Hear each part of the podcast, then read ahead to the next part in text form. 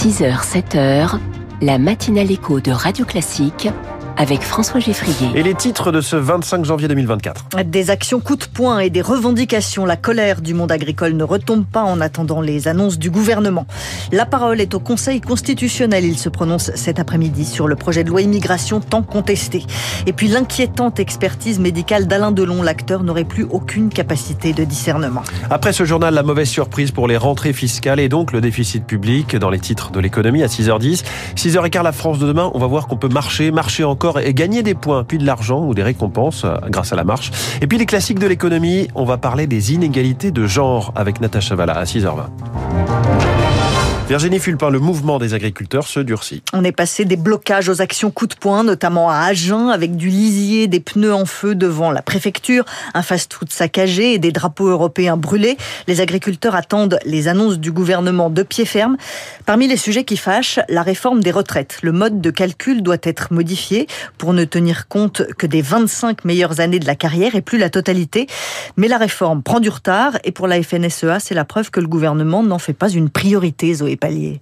Régis Jacobé vient de prendre sa retraite. Cet ancien céréalier touche 1100 euros par mois.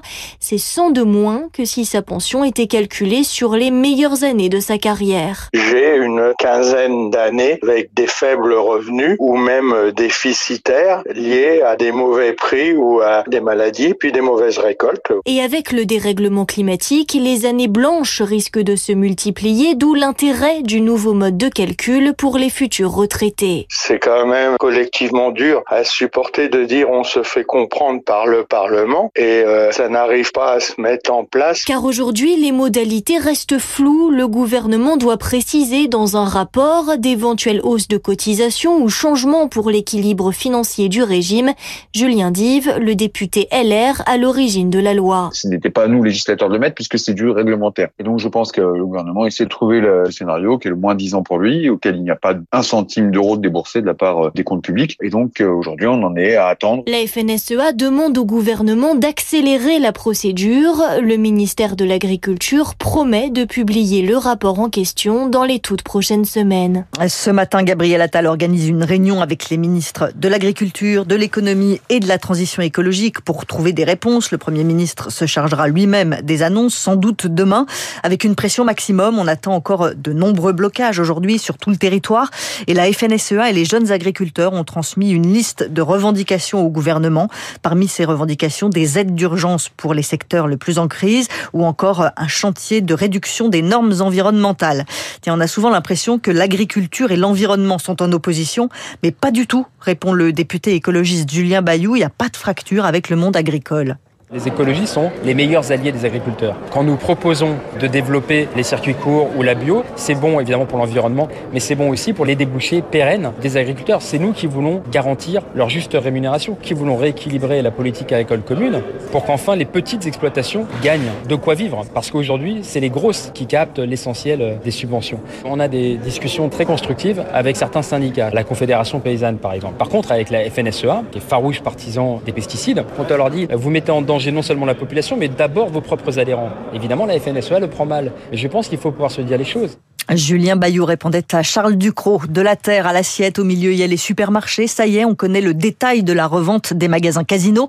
Le groupe va céder 288 grandes surfaces. 98 vont passer sous le contrôle d'Auchan. 190 d'Intermarché. Les repreneurs s'engagent à garder les 12 300 salariés. De son côté, Casino conserve 25 sites. On commence à voir à quoi ça va ressembler, Eric Kioch.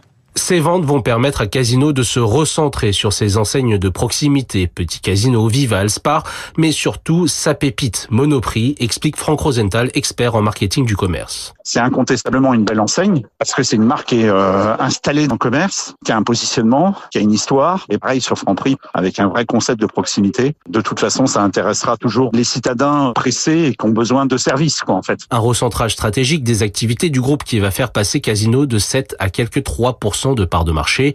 Les salariés, pour leur part, ne décolèrent pas. Auchan et Intermarché promettent de reprendre l'ensemble des contrats de travail avec les mêmes avantages en vigueur dans le groupe Casino, mais seulement pour 15 mois. C'est bien, mais quelle garantie passer ce délai s'interroge Thomas Meyer de l'UNSA Casino. C'est sur les amplitudes horaires, c'est sur la majoration du dimanche, la restauration, etc., etc. Donc, ce sont des choses qui, pour les salariés, sont importantes et qui demain vont être remises en question. Ça, c'est évident. Les gens ne veulent pas garder que leur emploi. Ils veulent garder leur emploi et leur pouvoir d'achat. Auchan devrait aussi reprendre un entrepôt du groupe Casino, tandis qu'Intermarché et le groupe Mousquetaire devraient prendre le contrôle de trois autres sites logistiques.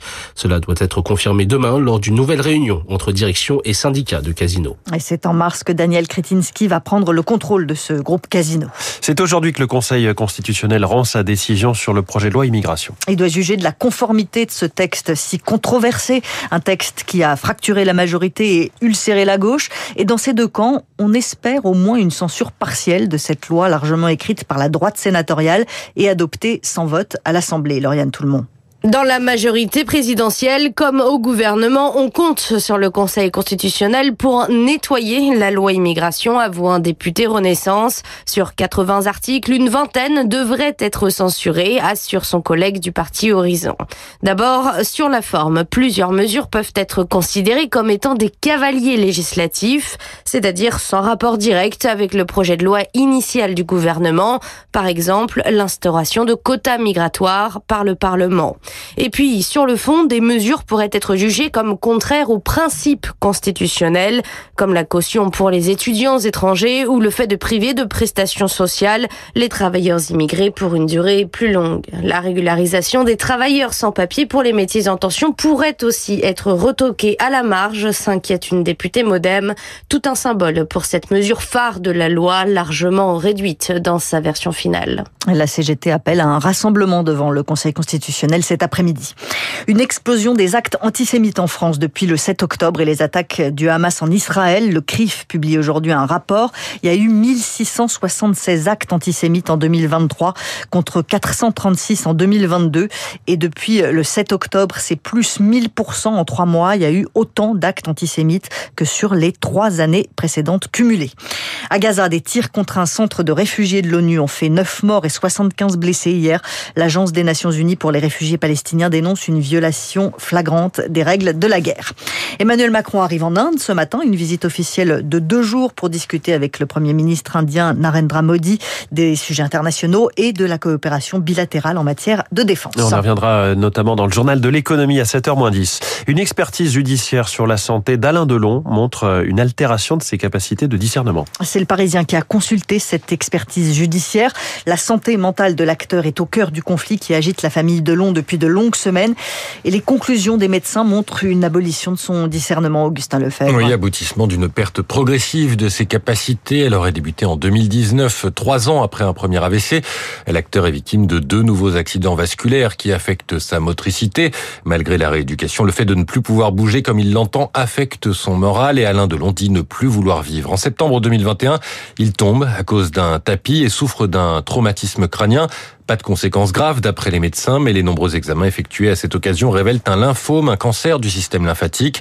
L'affaiblissement est tel que depuis l'été dernier, Alain Delon est alité. Il a besoin d'assistance pour tous les actes de la vie.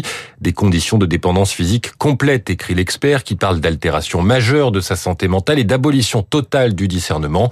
Un autre expert a été mandaté par le parquet de Montargis pour un deuxième avis. Il a pu voir Alain Delon il y a deux semaines et c'est sur la base de ces deux rapports que la justice décidera ou non du placement sous tutelle de l'acteur.